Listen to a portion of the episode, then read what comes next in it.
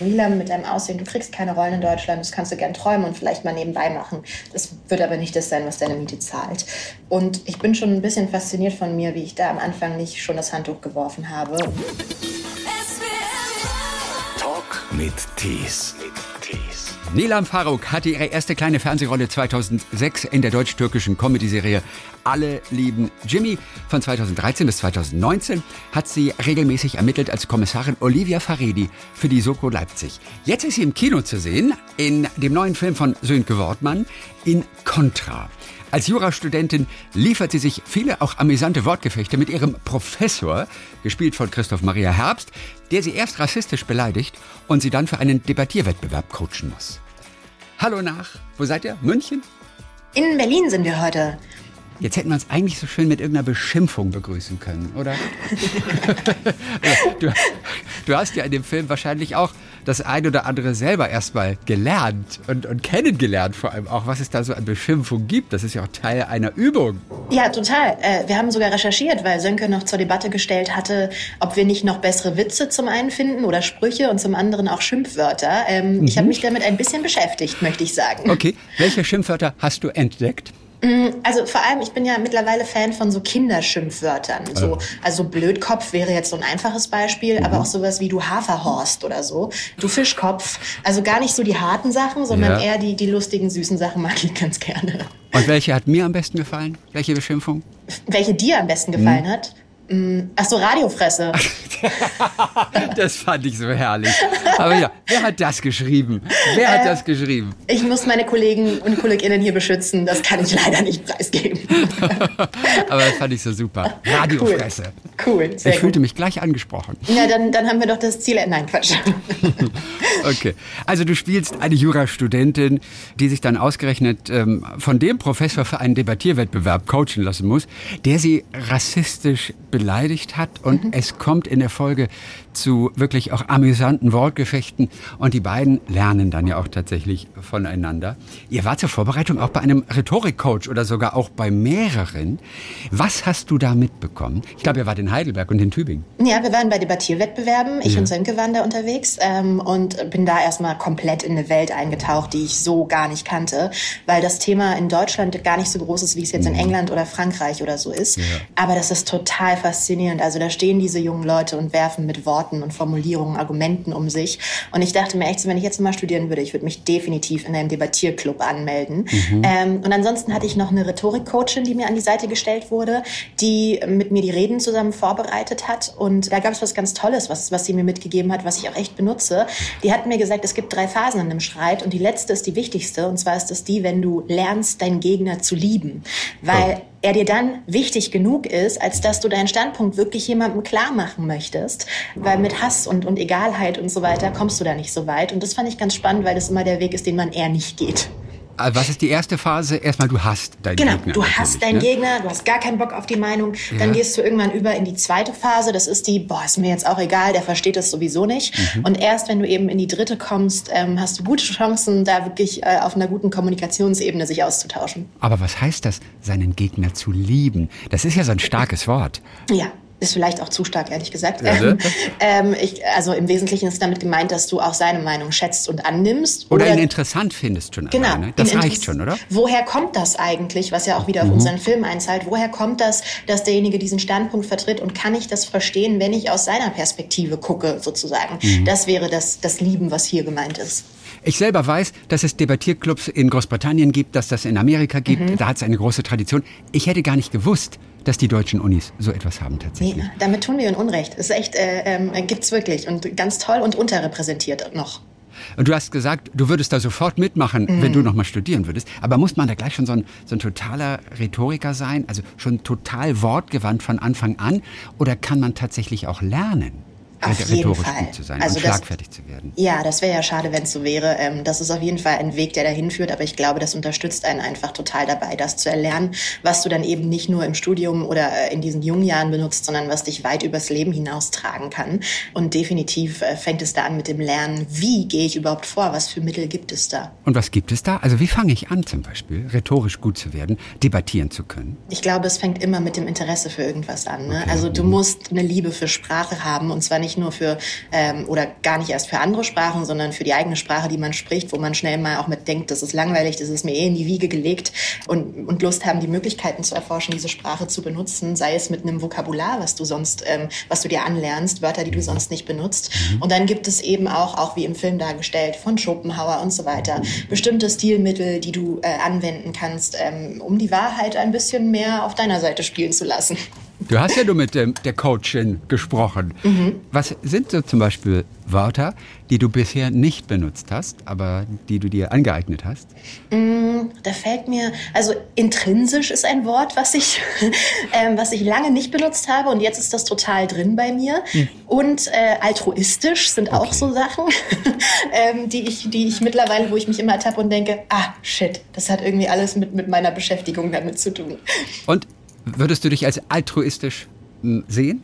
Nicht in letzter Konsequenz, aber grundsätzlich schon. Also altruistisch, dass man das Gegenteil von egoistisch im Prinzip, dass man genau. auch an andere ganz viel denkt. Genau. Und sag mir kurz, was heißt intrinsisch? Äh, eine Motivation zum Beispiel, die von dir selber innen herauskommt und nicht äh, von außen durch irgendwelche Faktoren oder Menschen oder Dinge äh, dir auferlegt wird, sondern es kommt wirklich aus dir heraus. Wie intellektuell unser Gespräch schon klingt jetzt. Oder? du stellst genau die richtigen Fragen, Gott sei Dank. Intrinsisch. Oh, wie schön. Das ist eine Rolle, diese Rolle der Jurastudentin, die du unbedingt wolltest. Und ich habe mir sagen lassen, du wärst über Leichen gegangen. Wow, also doch nicht so altruistisch, ne? Ähm, äh, Aber intrinsisch, sehr intrinsisch. ähm, ich, wäre, ich wäre nicht über, über wortwörtlich Leichen gegangen, aber ich habe tatsächlich gesagt, wenn es die nicht ist, dann muss ich nochmal hinterfragen, ob diese Branche mich sieht, haben will und mhm. ich diesen Beruf so weitermachen kann. Was daran lag, dass ich aus einer langen Zeit Serie Soko Leipzig rausgekommen bin und einfach wusste, jetzt, jetzt muss nochmal was anderes kommen, jetzt muss nochmal eine Schippe drauf und dann war da plötzlich Sönke und Konterer und Christoph und dann wusste ich so das oder nichts. Wem gegenüber hast du das geäußert? Hast Meine, du Sönke angerufen? Ich, ich, wünschte, es würde so laufen, dass ich damals schon Sönkes Nummer gehabt hätte. Ja. Nee, das ist ja alles über eine sehr große Distanz immer gespielt. Aber ich habe das zu meinem Agenten damals gesagt. Und ähm, soweit ich Sönke jetzt im Nachhinein höre, hat man mir das auch wohl sehr angemerkt beim mhm. Casting, mhm. weil ich einfach extrem gut vorbereitet war und ähm, vielleicht auch ein bisschen, naja, verbissen vielleicht nicht, aber schon äh, sehr fokussiert darauf. Wie hattest du dich denn vorbereitet? Mm, es war ein sehr langer, also es gibt ja mehrere Debatten im Film und es war eine der längeren Debatten, die über zwei oder drei Seiten ging, ein Monolog. Mhm. Ähm, und ich habe nun ein Talent, was ich wirklich habe, ist Textlernen. Das mhm. fällt mir recht leicht und ich wusste, dass ich alleine, wenn ich durch die Text durchkomme, ohne mich zu verhaspeln, ohne abzubrechen, dass das schon mal ein kleiner Pluspunkt ist sozusagen und ich damit besser auf die Rolle passe. Äh, und ansonsten generell wie auf Rollen, also mit einem Coach zusammen. Und was speziell hat er mit dir oder sie mit dir erarbeiten können als mhm. Coach für diese mhm. Rolle? Mhm. Das ist immer, also das nennt sich Source Tuning, die Technik, und die basiert quasi auf einer Körperlichkeit, dass wenn man eine Rolle sieht bzw. liest, man sofort bestimmte Gefühle und Energien damit verbindet und die einfach abrufen zu können. Also wo sitzt der Frust, wo sitzt die Freude, wo sitzt die Liebe, wo sitzt die Lust und damit zu arbeiten ähm, und dann das im Grunde aus dem Unterbewusstsein rauszuholen. Was wäre so ein Ort, den man dann rausfindet? Also wo sitzt die Freude? Was mhm. genau ist damit gemeint? Bei Naima müsste ich tatsächlich, also es ist auf die Rollen bezogen. Mhm. Es wäre dann so, dass, dass er mich fragt, ich lese dann meine Rolle, bin mir bin quasi in dem Fokus auf die Rolle und dann fragt er mich, wo ist die Lust? Und dann höre ich einfach mal in mich rein und denke so, oh, die Lust ist gerade irgendwie in meinen Händen und die sind so ganz, ganz fisselig und mhm. bewegen sich ganz viel und wollen ganz viel machen und wollen was packen und dann so arbeitet man sich sozusagen vor und dann merkst du so, ah, okay, das ist die Lust, die ist noch ganz klein und ganz, die will wachsen und die will was greifen und so und daraus nimmst du dann ganz viel. Also es ist für dich die größte Rolle bisher. Du bist ja verantwortlich da, zusammen mit äh, CMH. Verantwortlich finde ich super, CMH finde ich auch super, ja. du bist ja auch verantwortlich, quasi den Film auch zu tragen. Also mhm. das steht und fällt mit dir. Und wenn du mich fragst, bist du im Plakat größer zu sehen als CMH sogar? Du stehst vorne. ja. Also das ist ein bisschen Verantwortung. Ist das jetzt nur Gelaber oder inwiefern hast du auch wirklich Druck gespürt? Ich habe gar nicht den großen Druck gespürt, der jetzt ähm, mit dem Film Tragen zu tun hat, weil das ist für mich im Grunde, das ist zum einen die Voraussetzung, um auf die Rolle besetzt zu werden und zum anderen ist ja klar, dass das passieren muss und ist auch die Konsequenz, wenn du dein Ding gut machst. Ja, ähm, deswegen war für mich vorrangig einfach wirklich vorbereitet zu sein, abzuliefern. Die Energie mit Christoph war für mich ganz, ganz wichtig, weil im Film sind wir vielleicht nicht die besten Freunde, aber ähm, wenn du es im Film nicht bist, musst du es hinter der Kamera trotzdem sein, um, um ein, an einem Strang zu ziehen. Ähm, ähm, und deswegen, der Druck war dann eher ähm, wirklich an den Tagen zu performen und abzuliefern, weniger das große Ganze. Sag mal, zwei Schauspieler, die sich hassen. Hm. Also wie wir das so vielleicht in anderen Drehbüchern und Szenarien dann doch tatsächlich mal so erleben. Zwei Schauspieler, die sich hinter der Kamera, wenn die Kamera aus ist, hassen, aber auch eben dieses, diesen Hass vor der Kamera spielen dürfen. Das könnte doch aber auch funktionieren eigentlich, oder? Klar könnte das funktionieren. Ich, ich glaube da aber nicht dran. Also ich glaube, ja. die Performance wird immer die bessere sein, wenn sie sich schätzen. Und ich glaube auch, du, kannst natürlich schwer von dir weggehen als, als Privatperson, wenn du eine Rolle spielst und da dieses Private mit reinbringst. Von daher bin ich eher für eine gute Grundlage. Ähm, es mag hier und da Gegenbeispiele geben, aber das ist nicht meine Art zu arbeiten, auch wenn man das nicht immer lenken kann. Aber ähm, andersrum finde ich es schöner. Also du hast ja einen großen Schauspieler an deiner Seite gehabt äh, mit äh, Christoph Maria Herbst. Mhm. Ja, neben so einem muss man auch erstmal bestehen. Mhm. Ja, der spielt ja so alle Register, mal schnell so aus der Lameng. Und Sönke ja. Wortmann hat ja auch so herrlich erzählt, wir haben es beim Filmpreis auch gesehen, ich glaube, es war der Bayerische Filmpreis, äh, die Nila, ah, die war so herrlich nervös so am Anfang. ähm, bist du das immer was, die besondere Konstellation? Wie hast du so deinen ersten Drehtag in Erinnerung? Mm, der erste Drehtag war tatsächlich, äh, vielleicht zum Glück, ich weiß es nicht ohne Christoph, weil mhm. wir erstmal die ganze Naima-Welt abgedreht haben in Köln-Korweiler. das waren sogar die ersten zwei Wochen. Und dann, als Christoph dazu kam, war das plötzlich wie ein anderer Film, weil wir ja dann auch in dieser akademischen äh, Gegend spielen sozusagen. Und äh, ich wusste ja auch nicht genau, wie Sönke arbeitet. Also beim Casting bekommst du das dann mal mit. Wir haben ein bisschen zusammen recherchiert und so. Aber dass das dann alles ab dem ersten Tag so gut läuft, das habe ich nicht erwartet. Das war ein sehr, sehr schöner erster Drehtag. Was sehr. machst du gegen die Nervosität oder ist die mit dem dritten Satz immer vorbei? Mm, nee, kommt auf den dritten Satz drauf an. ähm, atmen tatsächlich. Ja. Also, also wirklich atmen, gar nicht groß meditieren jetzt. Meistens ist gar nicht die Zeit oder das Timing dafür. Aber irgendwie drei Atemzüge bewusst nehmen und mir einreden, ich habe ein Urvertrauen und auf das kann ich auch bauen und vertrauen. Und dann ähm, geht es meistens. Und Spaß haben vor allem. Ja. Ja. Du musst dich in diesem Film ja gegen Vorurteile auch erwehren. Das kennst du natürlich auch so ein mhm. bisschen aus deinem eigenen Leben, ähm, mhm. diesen Alltagsrassismus äh, bei deiner tollen Mischung da. Die Mama ist Polin, der Papa ist Pakistani. Mhm. Das sieht man dir auch an. Ähm, was hast du aus welcher Kultur eigentlich für dein Leben mitgenommen? Weil das sind so zwei wunderschöne Gegensätze irgendwie. Polnisch mhm. und ich weiß nur, Freunde von mir, die schwärmen immer von dem Essen in Polen. Ja. Ähm, was hast du aus Polen mitgenommen für dich, für dein Leben, also auch regelmäßig? Und äh, was zum Beispiel aus Pakistan? Ja, also äh, äh, deinen Freunden würde ich recht geben. Essen ist tatsächlich was, was ich auch immer nenne, weil es gar nicht so mit Polen verbunden wird jetzt unbedingt. Ja. Ähm, aber gerade so Basissachen wie Brot, ähm, ähm, äh, Käse, Wurst, also so Stullen und Brotzeiten sind da noch mal eine ganz andere Nummer. Aber warum? Das machen die in Deutschland doch am allerbesten immer, ja, Brot das, und so. Das, das denkt man. Aber dann muss man halt auch mal nach rechts und links gucken mhm. und vielleicht einsehen, dass es noch andere gibt, die es mindestens genauso gut machen.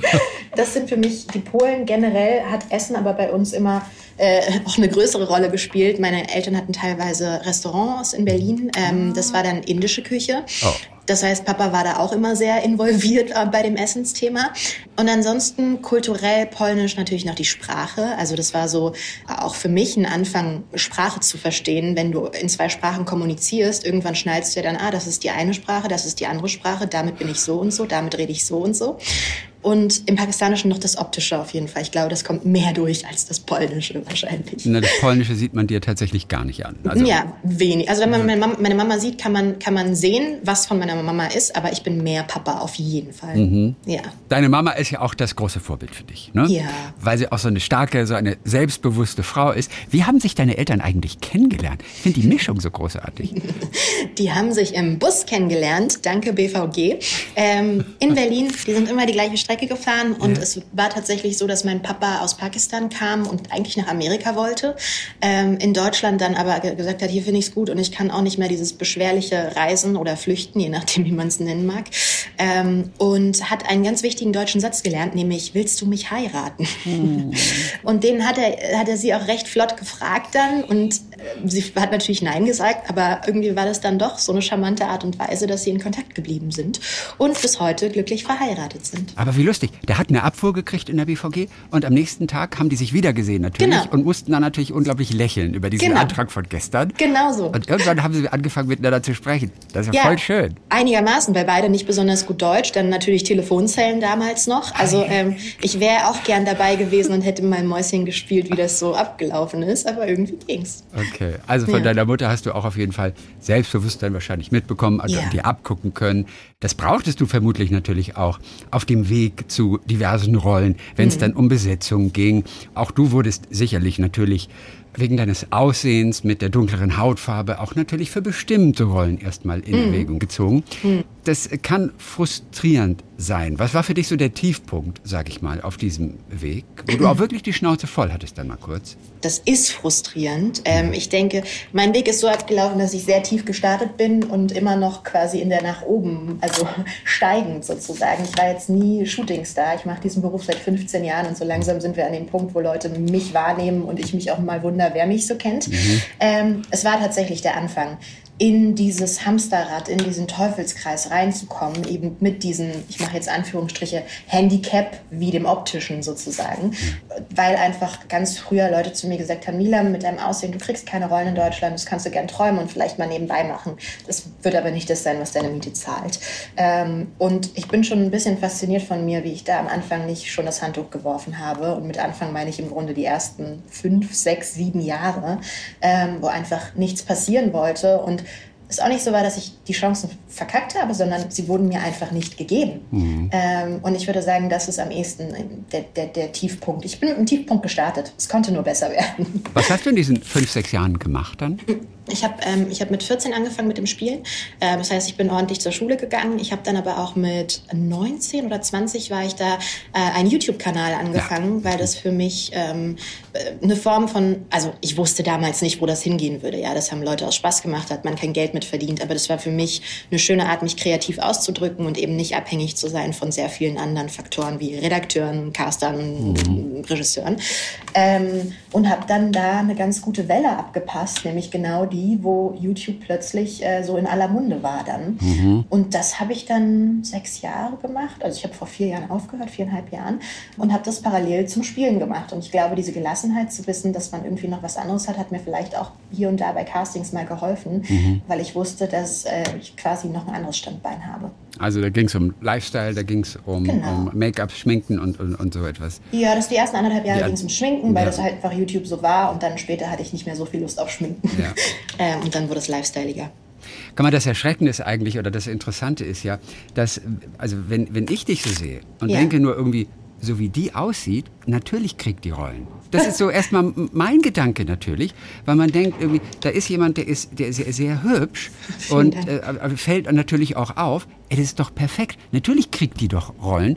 Und du erzählst aber, im Prinzip ist das das Problem gewesen, was wir, die diesem Business etwas, etwas entfernter gegenüberstehen, natürlich überhaupt gar nicht so raffen. Ja, nee. Aber, ist, aber da wird ja. in so engen Schubladen ja. tatsächlich gedacht, dass man es sich nicht vorstellen kann. Ja, also ich habe das tatsächlich auch mal, letztens habe ich das gesagt und ich glaube, das bringt das ganz gut auf den Punkt. Das Aussehen an sich im Leben mag das manchmal helfen, in der Branche ist es eher hinderlich tatsächlich. Und es gibt sicherlich auch Diskussionen, wie die Rollen denn mal heißen soll. Gell? Wenn du die Rolle schon bist, weil du einfach auch richtig für diese Rolle scheinst. Mhm. Und dann geht es aber immer noch darum, wie soll diese Rolle tatsächlich heißen. Was ja. sind das für Diskussionen, die, die du hast führen müssen schon? Ja, also das sind, also wenn die Rolle schon mal so heißt, wie es mir recht wäre, nämlich äh, nicht festlegbar auf ein Land oder eine Kultur, mhm. ähm, dann geht es oft darum, dass ein bestimmter Satz im Drehbuch fallen muss, um quasi zu erklären, auch wenn es nur ein Nebensatz ist, warum ich jetzt nicht blond und blauäugig bin. Ja, also es könnte mhm. sowas sein wie, ach Mensch, ich bin doch, ich bin doch hier die persische Mutti. Ja, im Nebensatz, aber erklärt dem Zuschauer, ah, sie ist Perserin deswegen. Mhm. Ähm, und bei Rollennamen ist es häufig so, dass sie erstmal sehr exotisch klingen müssen. Also zum Beispiel eine, äh, lass es eine Yara sein oder so. Ja, ist ein wunderschöner Name, macht nur eben eine Schublade auf. Ähm, und wenn das für die Figur aber gar keine Rolle spielt, dann kämpfe ich schon darum zu sagen, ja, dann lass sie uns doch Sarah nennen. Das ist immer noch ein internationaler Name. Mhm. Und das stößt oft auf, mh, hm, nee, das, das passt dann, das passt nicht so gut. Und ich weiß nicht, ob du jetzt eine Sarah im deutschen Fernsehen oder Kino spielen kannst. Da wundern sich die Leute dann äh, und da wundere ich mich dann und schlag mir an den Kopf.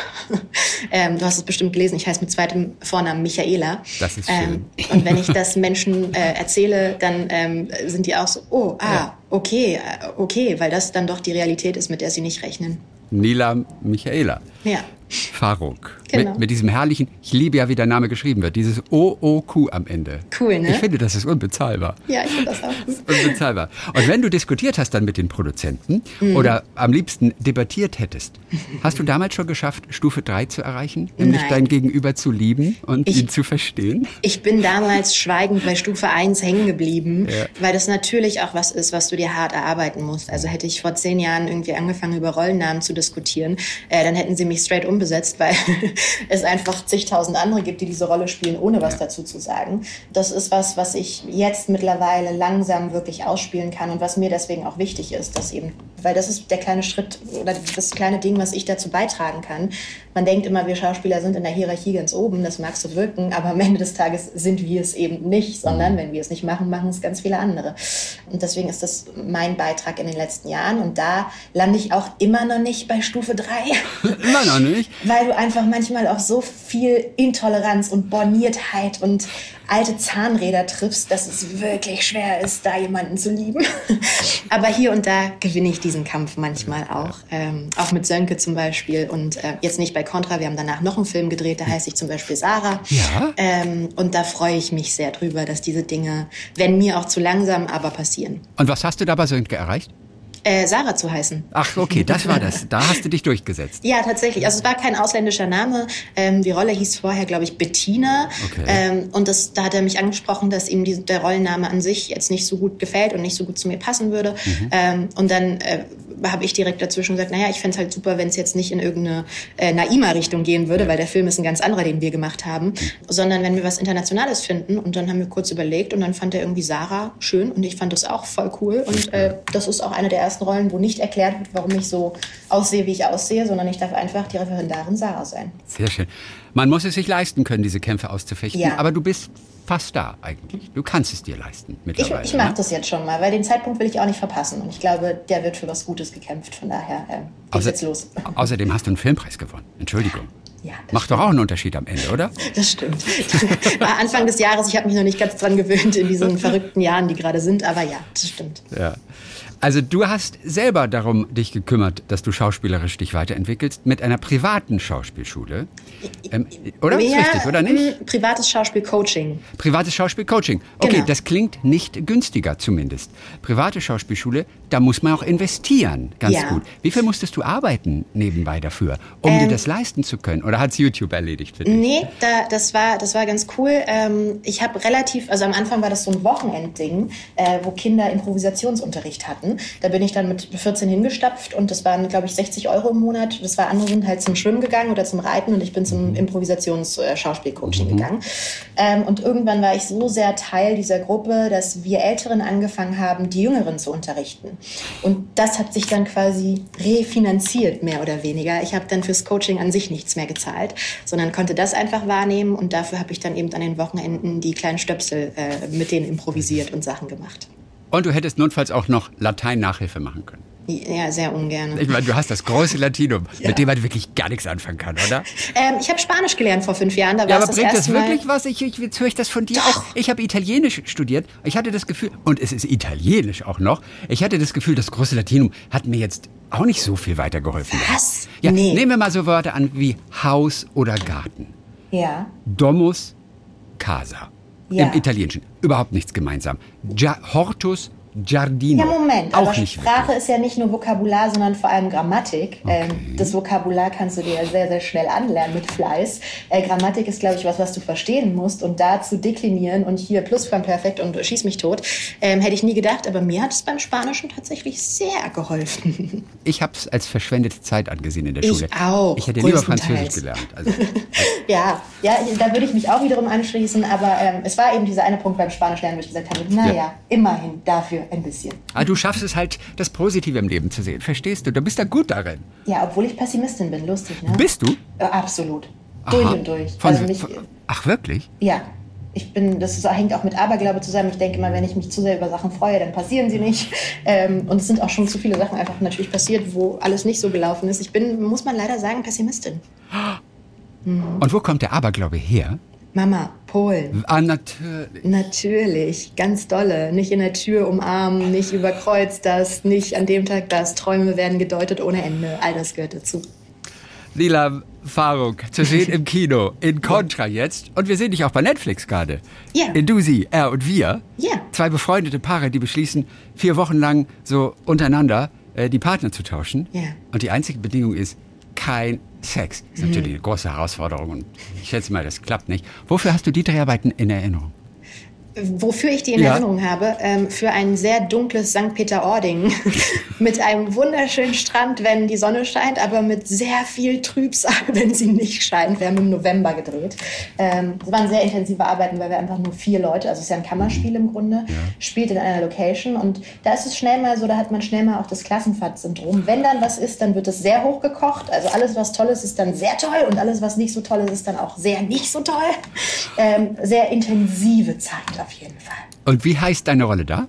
Äh, jetzt, Janina. Oh Gott, ich, oh Gott, ich bin so im Kontra. Ach so. Janina. Janina. Ja, Guck mal, genau. das ist ja auch ein, das ist ja ein richtig deutscher Name. Ja, aber das ist Netflix, ne? Ah, macht schon wieder einen Unterschied, Das Kino macht oder Netflix. tatsächlich einen Unterschied am Ende des Tages, ja. Und selbst die öffentlich-rechtlichen müssen den Namen richtig besetzen und einen richtigen Namen verkaufen, der auch zu der Hautfarbe passt. Tatsächlich. Gerade die öffentlich-rechtlichen, möchte ich, Ich sagen. muss mit jemandem reden hier. Bitte, bitte. Gerne an mich weiterleiten auch.